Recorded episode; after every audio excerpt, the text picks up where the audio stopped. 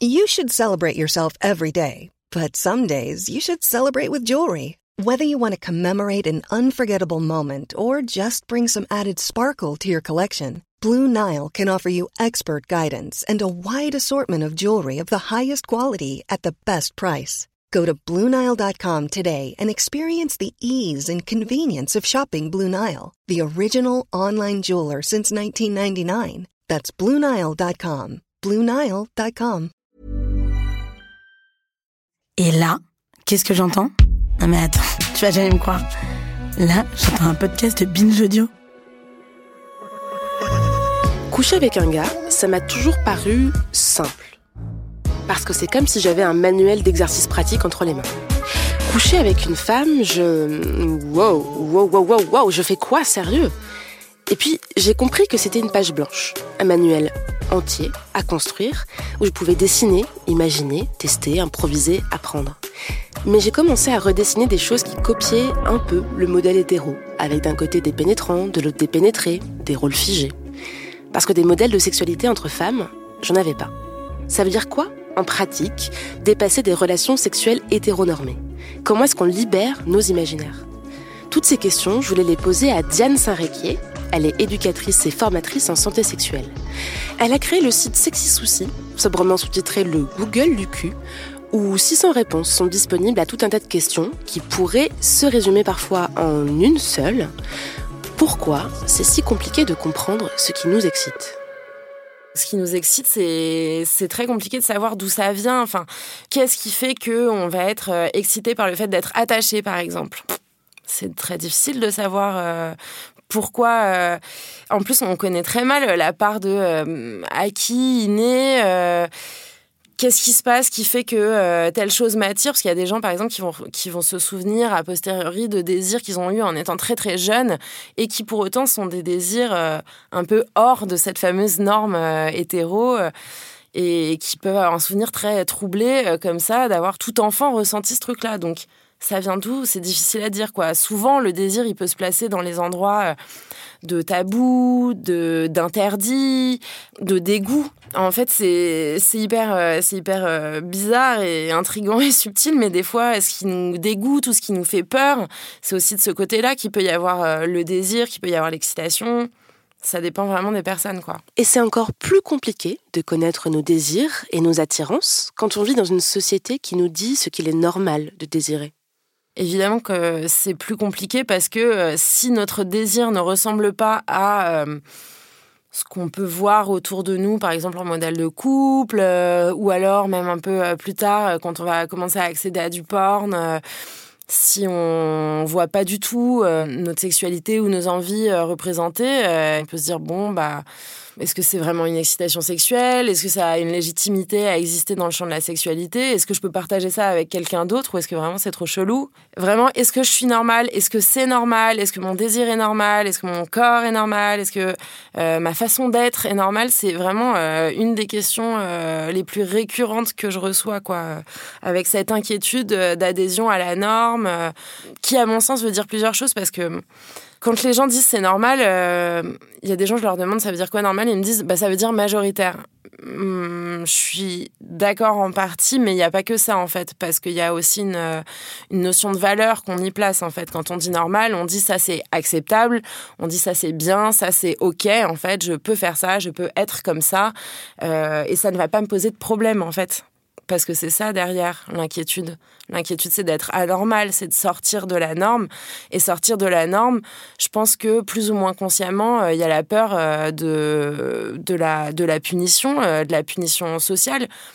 Il y a la question de, la sexualité, mais pas que, parce qu'en fait, finalement, la sanction sociale, ça va être à partir du moment où on est visible dans cette préférence, dans cette particularité sexuelle ou quoi que c'est quelque chose qui se passe strictement dans un cadre euh, intime, il y a moins de risques de sanction sociale, même si on n'est pas à l'abri de tomber, par exemple, sur un amant, une amante qui nous dit, mais attends, euh, ça va pas de me demander ça, euh, c'est quoi ça Pas du tout, ça colle pas du tout avec ma représentation, justement avec ma représentation de ce qui est ok et de ce qui est dans le champ de la sexualité, en fait je pense quand même que c'est important de préciser, et je leur dis toujours, justement, c'est ce que je réponds en premier à ces personnes qui me demandent est-ce que je suis normale? Je leur réponds euh, normal, ça veut rien dire. Ou alors ça veut tout dire. Enfin, je veux dire, soit tout est normal, soit rien ne l'est c'est tellement ce qui est normal, euh, ce que moi je vois comme normal correspond probablement pas exactement à ce que toi tu vois comme normal, parce que ça dépend vraiment de dans quelle culture tu as grandi, dans quel environnement. Alors effectivement, si on a toutes les deux par exemple grandi en France, probablement qu'on va avoir des repères communs. Et puis ça va bien sûr après être modulé par nos expériences. Elles vont venir changer, ce que peut-être que ça va me faire revoir telle idée que j'avais et me dire ah, en fait finalement non.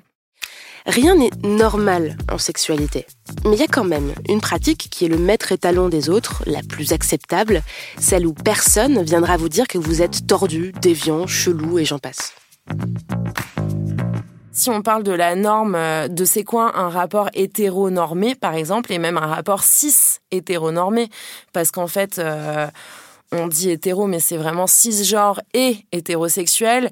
C'est quoi? Donc c'est un rapport euh, entre un homme cisgenre et une femme cisgenre où il peut y avoir ce qu'on va appeler donc des préliminaires, c'est-à-dire un préambule à la vraie partie de sexualité. Donc dans ce qu'on appelle préliminaire, ça va être tout ce qui n'est pas une pénétration avec un pénis. Donc euh, on peut déjà pas mal s'amuser quand même. Mais c'est vraiment juste la mise en bouche quoi. Ça peut être là, ça peut pas être là. D'ailleurs on peut les sauter les préliminaires euh, et un rapport le centre du rapport cis hétéronormé, c'est la pénétration. Donc c'est euh, un mec cisgenre pénètre le vagin d'une meuf cisgenre pendant euh, quelques minutes et tout le monde est content à peu près. Et à partir de ce repère-là, on étiquette certaines pratiques comme gays ou lesbiennes.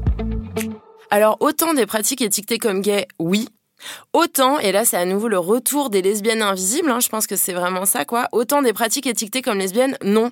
Parce qu'en fait, les lesbiennes, finalement, qu'est-ce qu'elles font euh, quand elles sont toutes seules, ma foi, à part se faire des tresses dans les cheveux, on n'est pas bien sûr quoi. Mais par contre, clairement, euh, les pratiques anales pour des mecs hétéros, je dis cis hétéros parce que je pense que peut-être, probablement, mais à voir, euh, ça travaille différemment chez un mec trans, mais encore une fois, c'est une supposition et pas du tout une affirmation.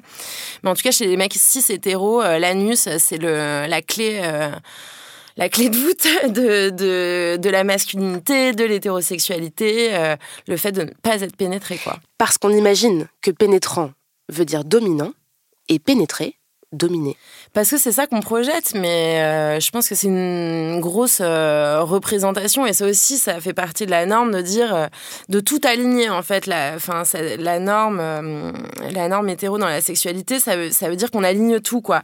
Une meuf, elle est cisgenre, donc une meuf, elle a un vagin, elle est là pour être pénétrée, elle va plutôt avoir un rôle passif dans la sexualité, passif entre 10 milliards de guillemets, mais en fait, ça va être elle qui va recevoir la pénétration. C'est plutôt pas trop elle qui doit prendre l'initiative des rapports sexuels, même des rapports de séduction. Euh, voilà, tout est aligné comme ça. Et en face, tout est aligné aussi. Un mec, ça doit avoir un pénis, ça doit bander, ça doit avoir envie de pénétrer, ça doit avoir une forte libido. C'est trop bizarre, trop trop bizarre. Alors qu'évidemment, euh, personne n'est tout aligné comme ça. En fait, même euh, la plupart des gens hétéros n'ont pas tout qui est aligné comme ça dans une, espèce de stéréotype de genre intégral. C'est rare quand même, quoi. Euh, ces rôles de genre, euh, ces rôles très scriptés, très monolithiques, ils sont euh, bon historiquement liés au fait que la sexualité qui a été valorisée, c'est la sexualité procréatrice, et que la sexualité procréatrice, globalement, ça se passe avec un pénis qui rentre dans un vagin, quoi. Voilà. Donc il y a eu ça, et puis après tu as les, tous les délires freudiens euh, de femmes incomplètes euh, qui ne savent pas jouir quand on leur pénètre le vagin sans jamais leur toucher le clitoris. Enfin bon bref, il y a tout, ça, ça s'est un peu euh, cumulé, agrégé, et donc du coup il y a ces, ces scripts et ces rôles très stricts et très fermés qui existent et qui sont très contraignants en fait. Et personne ne fit parfaitement là-dedans. C'est pas possible. Je sais même pas si c'est souhaitable, mais. Bah, souhaitable, bof. Hein.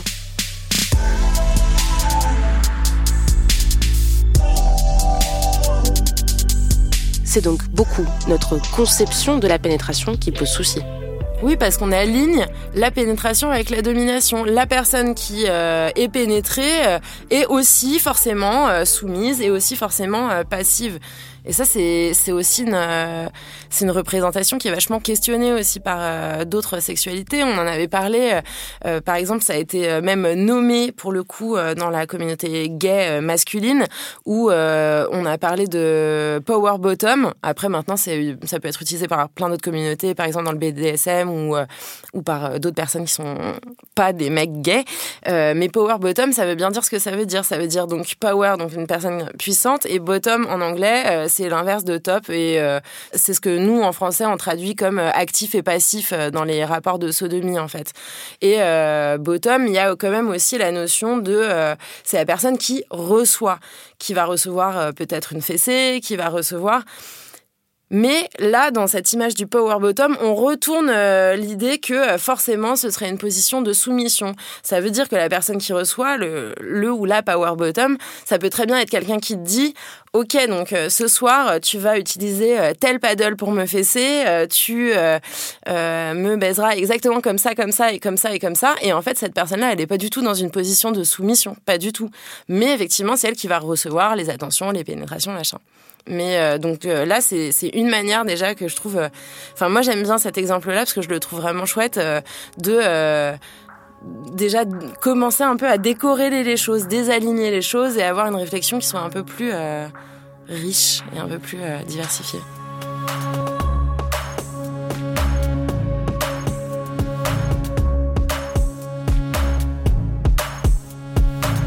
Ferait du bien à tout le monde en fait. Ça ferait du bien à tout le monde parce qu'en fait moi ces rappels-là, je les fais constamment à des mecs hétéros qui euh, par exemple éjaculent rapidement ou alors à une nana hétéro qui me dit bon mon mec il a du mal à bander, du coup on baisse pas. T'es là mais what a tragedy. Euh, c'est pas parce que le pénis n'est pas en état de fonctionnement euh, ou qu'il n'y a pas de pénis d'ailleurs, mais c'est pour ça aussi que les meufs qui baisent avec des meufs euh, ont euh, tant à apprendre aux hétérosexuels, c'est que en fait, une fois qu'on est sorti de cette espèce de phallocratie euh, permanente dans la sexualité qui est le pénis totem roi et autour de duquel tout doit se passer et qui s'il n'est pas là ou s'il n'est pas en érection, c'est une tragédie et c'est la fin de tout. Mais c'est hyper stressant, mais pour tout le monde, c'est une catastrophe. Enfin, franchement, les cis, ils sont en permanence en panique de ne pas bander, de jouir trop tôt ou alors de pas jouir parce que ça aussi c'est flippant. Enfin, je veux dire elles contraignent tout le monde. C'est énorme, elles sont vraiment hyper pénibles, quoi. C'est, elles sont pas fun et elles posent des problèmes à plein de gens en fait euh, et pas euh, que euh, aux personnes qui ne sont pas hétéros. Elles posent plein de soucis aux personnes hétéros quoi. Ah attendez. Et à propos du pénis totem roi pour reprendre l'expression de Diane qu'est-ce qu'on répond à cette personne?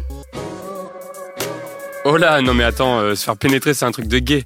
Alors moi je suis pas gay je suis hétéro je réponds Jean-Michel, tu n'es peut-être pas gay mais tu as quand même une prostate. Voilà, par exemple, même si bon euh, la prostate c'est pas l'alpha et l'oméga du sexe anal parce qu'il y a des personnes qui n'ont pas de prostate et qui peuvent euh, prendre grave leur pied euh, en se faisant prendre le cul.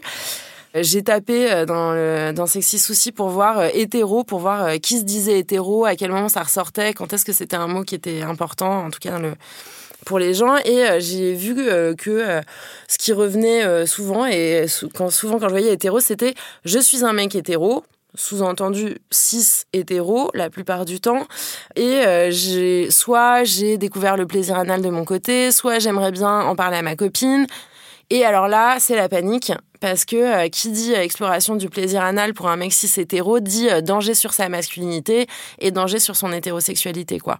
Après honnêtement bon même si c'est vrai que c'est un de mes chevaux de bataille, je vais forcer personne les gens qui sont complètement bloqués là-dessus tant pis en fait, tant pis pour eux.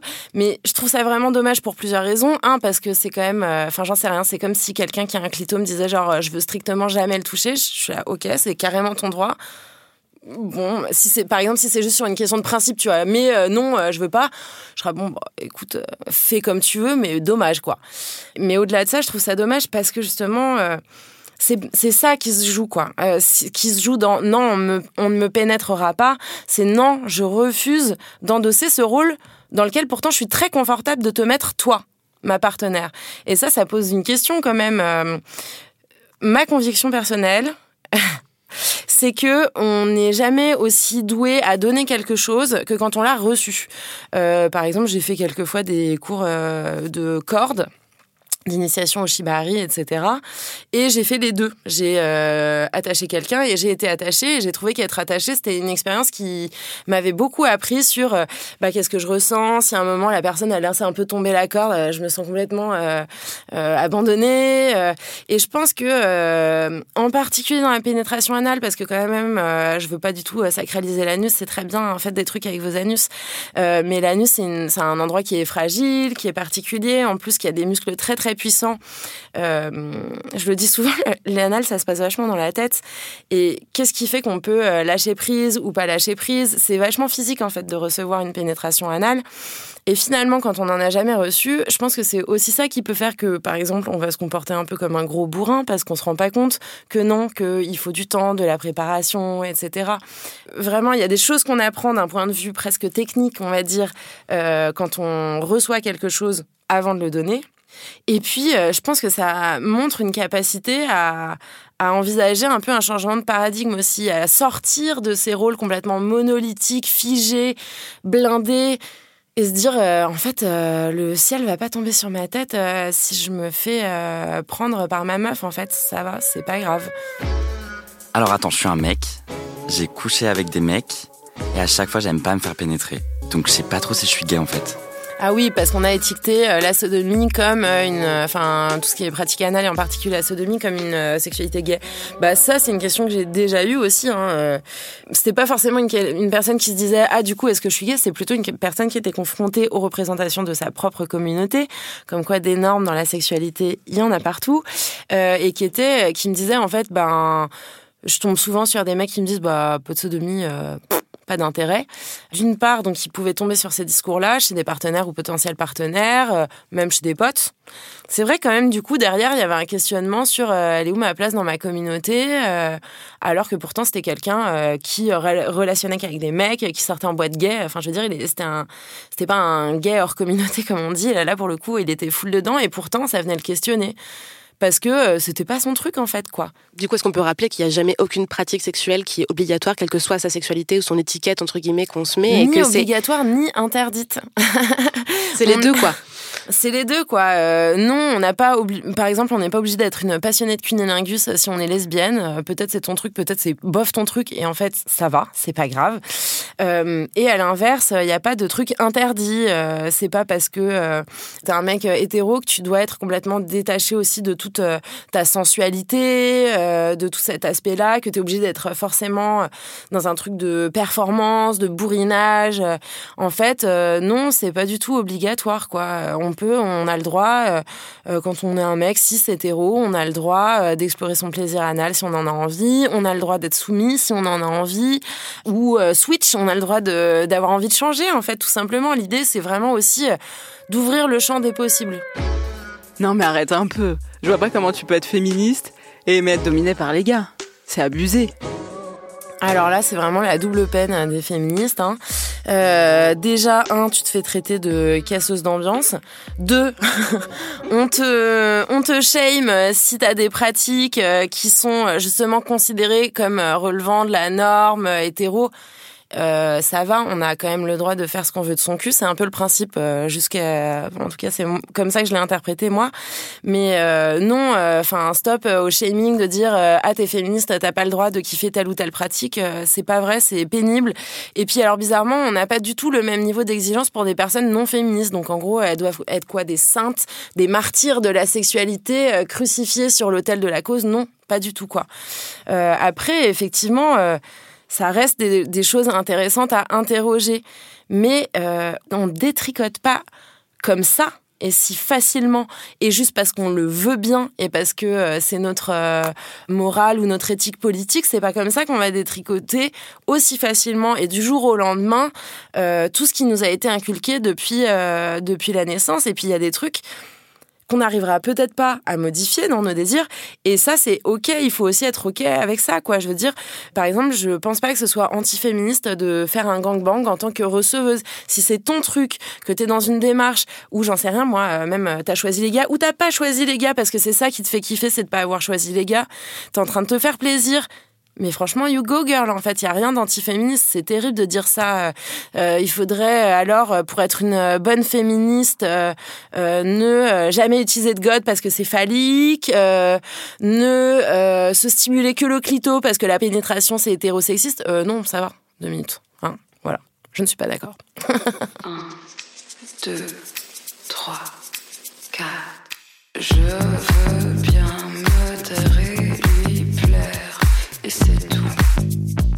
Si je résume, sortir d'une dynamique hétéronormée dans ses relations sexuelles, qu'est-ce que ça veut dire?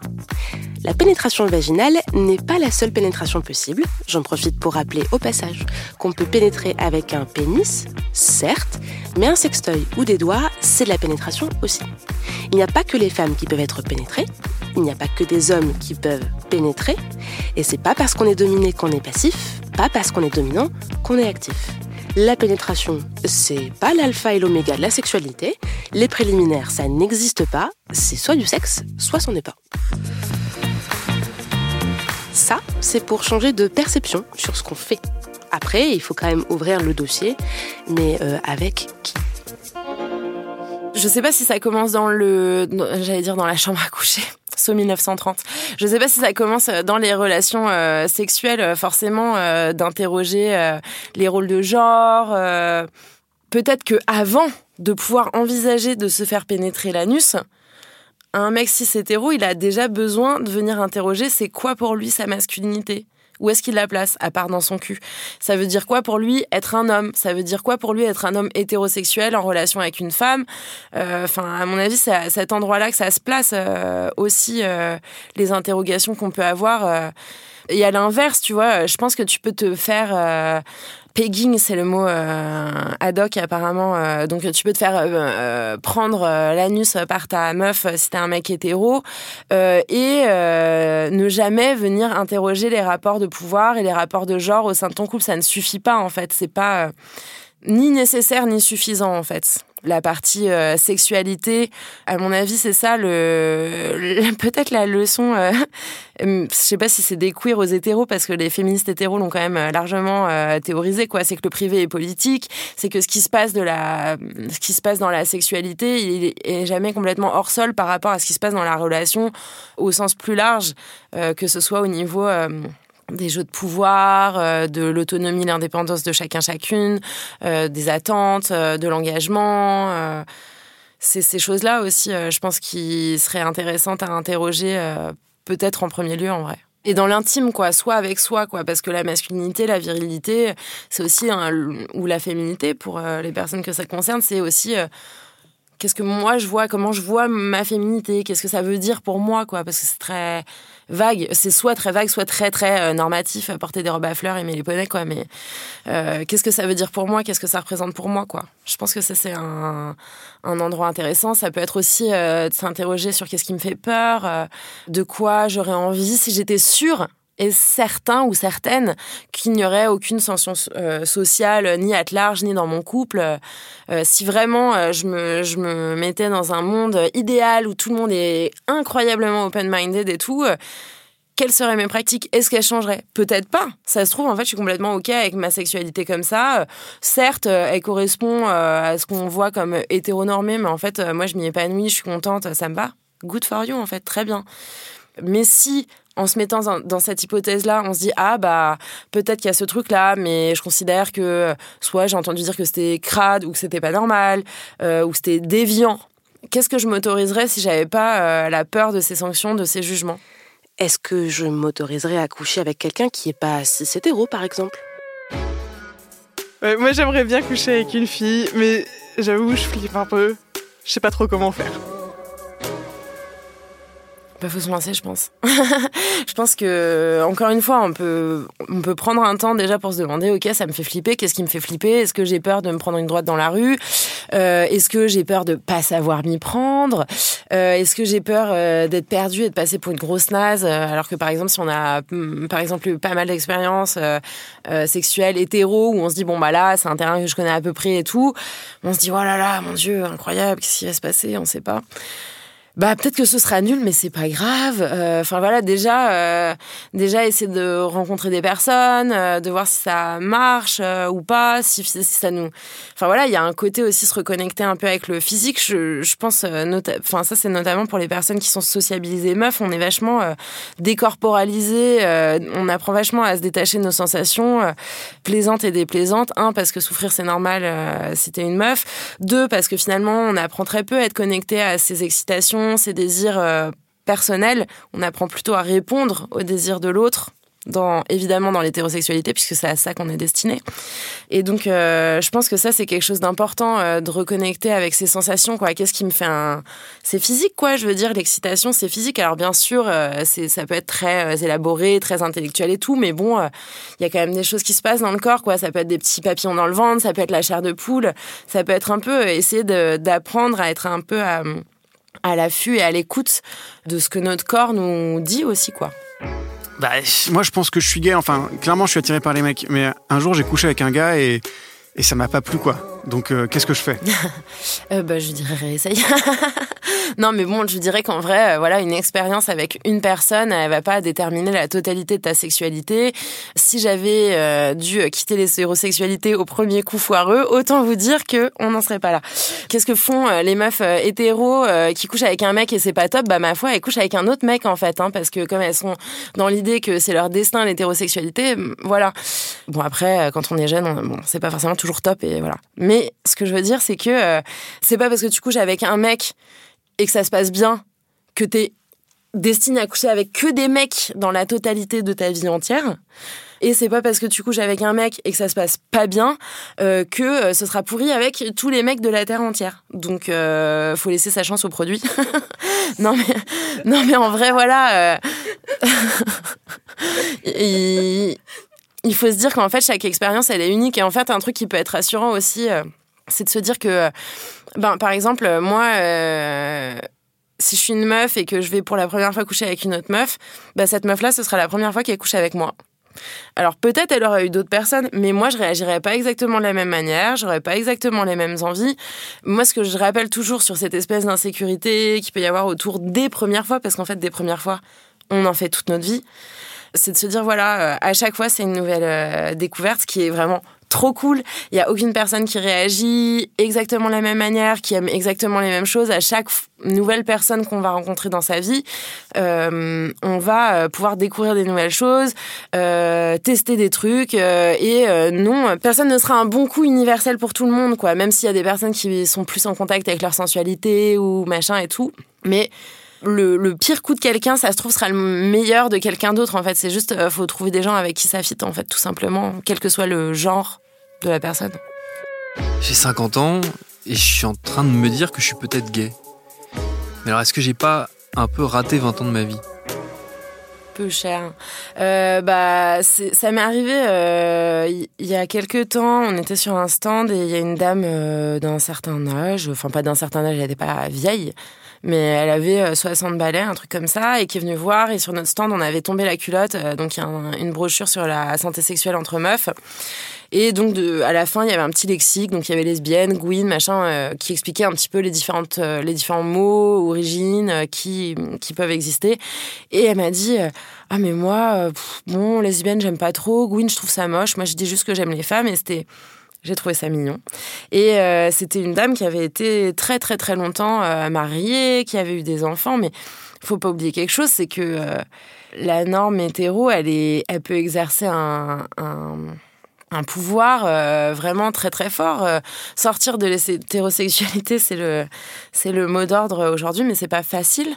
Ça dépend des personnes, ça dépend euh, de nos ressources, de notre patrimoine culturel, de notre patrimoine social, de notre patrimoine financier aussi, parce que pour se casser d'un mariage où on a deux gamins, pour aller vivre peut-être, peut-être ou pas, une histoire avec une femme ou pas, quand on sait pas, machin, c'est hyper euh, hyper compliqué quoi. Euh, Donc non, ça veut pas dire que tout euh, tout a été raté ou gâché. C'est des périodes de la vie aussi. On peut avoir on peut avoir différents temps dans la vie. On peut avoir différentes rencontres. On peut avoir différentes histoires. Et sortir de la norme hétéro, c'est dur. Et je pense qu'il faut qu'on soit un peu indulgent et indulgente avec nous-mêmes aussi. Euh, quand on se dit oh bah j'y arrive pas, ah oh, je continue par être attiré par des mecs débiles qui baisent mal, par exemple. Ben sois cool avec toi parce qu'en fait déjà premièrement euh, pas de chance quoi quand même. Euh, et euh, deuxièmement, mais on fait comme on peut, on fait comme on peut, au rythme où on peut. Et puis encore une fois, euh, voilà, quand on parle d'un truc qui est vraiment très charnel, qui a trait au charnel, au corporel et tout. Autant les idées, je pense que, bon, des fois, des idées, c'est pas si facile à bouger, mais les idées, bon, des fois, peut-être t'as un déclic et tu dis, ah, ok, ça y est, ok, maintenant, je mets les choses un peu à leur place. Autant le corps, il va pas forcément suivre comme ça, et je pense qu'il faut qu'on voilà, qu'on soit, euh, qu'on soit un peu euh, indulgent et indulgente avec, euh, avec notre rythme, avec ce avec quoi on est à l'aise, avec notre façon d'évoluer ou pas. Enfin, voilà. Non, mais en fait, je sais pas si je suis bi, pan, gay ou si je suis hétéro et que c'est juste une phase, quoi. Euh, bah alors juste une phase peut-être, mais bon c'est généralement pas ma première théorie parce que ça c'est vraiment le premier truc qu'on sort à tous les bébés queer, je pense. Ça va passer ou pas, ou pas. Si t'as de la chance, ça ne passera pas. On n'est pas obligé de se définir non plus. Enfin voilà. Euh, d'un côté, ça peut être quelque chose d'hyper euh, d'hyper puissant et où on peut trouver beaucoup de ressources parce qu'il y a aussi moi j'ai aussi les hétéros euh, gender blind euh, qui disent ah, mais bon pourquoi cette nécessité à tout prix de vous coller des étiquettes sur le front? Bon alors déjà premièrement les étiquettes on les choisit pas toujours nous-mêmes. Il y a quand même beaucoup de gens pour qui les étiquettes ça va être d'autres personnes qui vont les qui vont leur coller dessus donc elles s'en seraient bien passées. Et puis parce que euh, s'étiqueter, se nommer, se dire, euh, c'est aussi la possibilité de trouver d'autres personnes.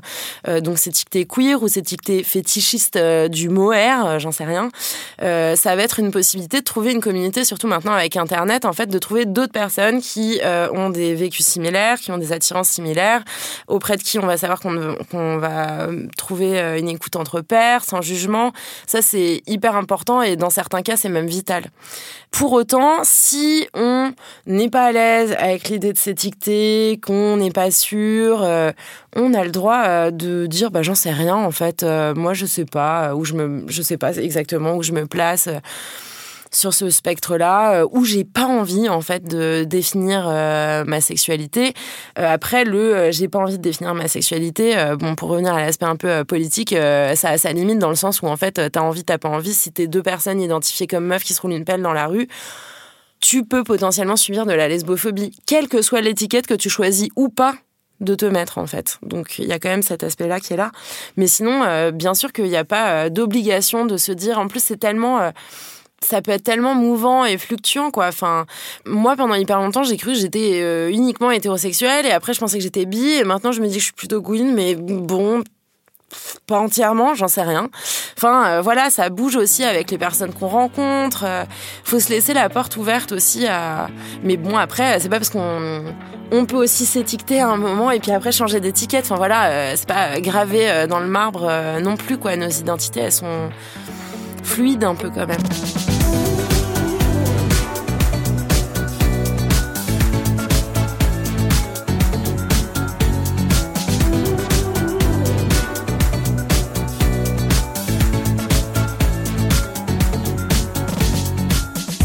Se laisser la porte ouverte, considérer que rien n'est jamais figé et se donner des idées. Parce que être au contact d'autres sexualités, ça donne beaucoup d'indices pour mieux comprendre la sienne. Et pour ça, il n'y a pas 12 000 outils. Je pense qu'on peut avoir un peu vite euh, tendance à euh, dire oui, mais alors euh, bon, le porno, c'est pas d'éducation sexuelle. alors certes, mais c'est du sexe visible. C'est des personnes avec des corps nus entièrement visibles. Ça m'est arrivé quand même plusieurs fois que des personnes me disent euh, bah, que euh, que c'est de tomber sur telle scène par exemple qui les a questionnés, euh, que c'est de voir tel truc qui leur a dit ah tiens ça existe, que c'est de voir tel performeur ou performeuse qui leur a dit ah tiens cette personne elle a un corps qui ressemble au mien. donc je pense que c'est un, un outil qui peut être intéressant tout simplement parce qu'il donne à voir beaucoup plus que ce qu'on a à voir, par exemple, dans des films euh, traditionnels. Dans les, dans les films traditionnels, pour le coup, la norme hétéro, elle est encore beaucoup plus resserrée que ce qu'on peut trouver dans le porno. Parce que dans le porno, on peut voir, même dans le porno mainstream, je vous parle même pas de porno queer, euh, féministe, etc., où là, évidemment, il y a beaucoup plus de travail qui est fait sur la, les représentations, les pratiques, les personnes, etc. Mais même dans le porno mainstream, on voit des personnes trans, alors certes fétichisées, certes objectifiées, mais elles existent en fait.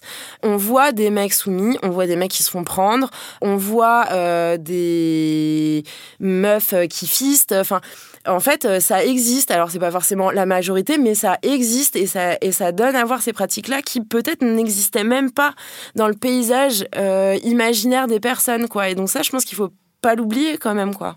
Entre euh, les grosses productions américaines hyper standardisées et ce que peuvent faire des cam girls ou cam boys euh, qui pour le coup sont vraiment en autoproduction, se filment chez eux en train de se masturber et ce que font des gens qui se filment en couple par exemple. Enfin, il existe vraiment plein plein de choses aujourd'hui et ce qui est fait par des personnes queer, du post-porn, il y a vraiment plein de trucs et c'est un outil hyper intéressant, mais pas forcément euh, que le porno euh, film. Tu as aussi euh, plein de comptes Instagram, par exemple, qui font des illustrations. Je pensais évidemment à Safo Sutra, mais parce que c'est génial. Mais euh, il y a d'autres, euh, il y a d'autres comptes comme ça ou des fictions, euh, des, des fanfictions par exemple. Il y en a qui qui sont complètement, pour le coup, le fan, le domaine de la fanfiction, c'est hyper. Il y a vachement de queer là-dedans, quoi. Il y a plein de gens qui ont écrit des fanfictions avec des histoires hyper porno entre Harry et Harry Potter et Drago Malfoy ou des trucs comme ça. Bon, c'est des endroits aussi, en fait, où les sexualités qui sortent de la norme de, la norme cis hétérosexuelle, en fait, elles peuvent exister, où on peut se dire, tiens, ça existe, ah bon, euh, ça, ça c'est sympa, ça, euh, ça me parlerait, j'aimerais bien le mettre dans ma sexualité, ou pas.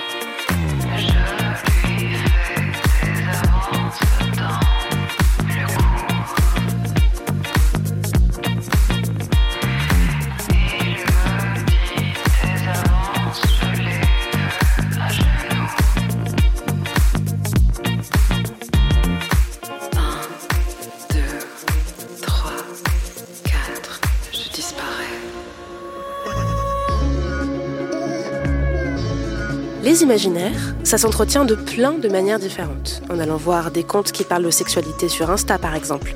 Je pense à Safo Sutra ou Jouissance Club. En lisant des nouvelles érotiques et pornographiques comme celle de Wendy Delorme. Et si vous avez des conseils de lecture, de films, de comptes à suivre qui vous ont inspiré dans vos pratiques sexuelles, n'hésitez pas à nous les partager. Vos références culturelles, hein, pas vos positions. Pour ça, vous pouvez nous écrire à camille at binge.audio ou sur les réseaux sociaux Twitter et Insta. Je dis nous parce que j'inclus mes partenaires Diane Jean à la production et Solène Moulin à la réalisation. Pour trouver des réponses à vos questions sur tout ce qui concerne les sexualités et la santé sexuelle, allez donc trouver votre bonheur sur le site de Sexy Souci. On vous met le lien dans la description du podcast. Et si je dois finir sur un conseil, Soyez respectueux de vos partenaires et indulgents avec vous-même, libre et créatif.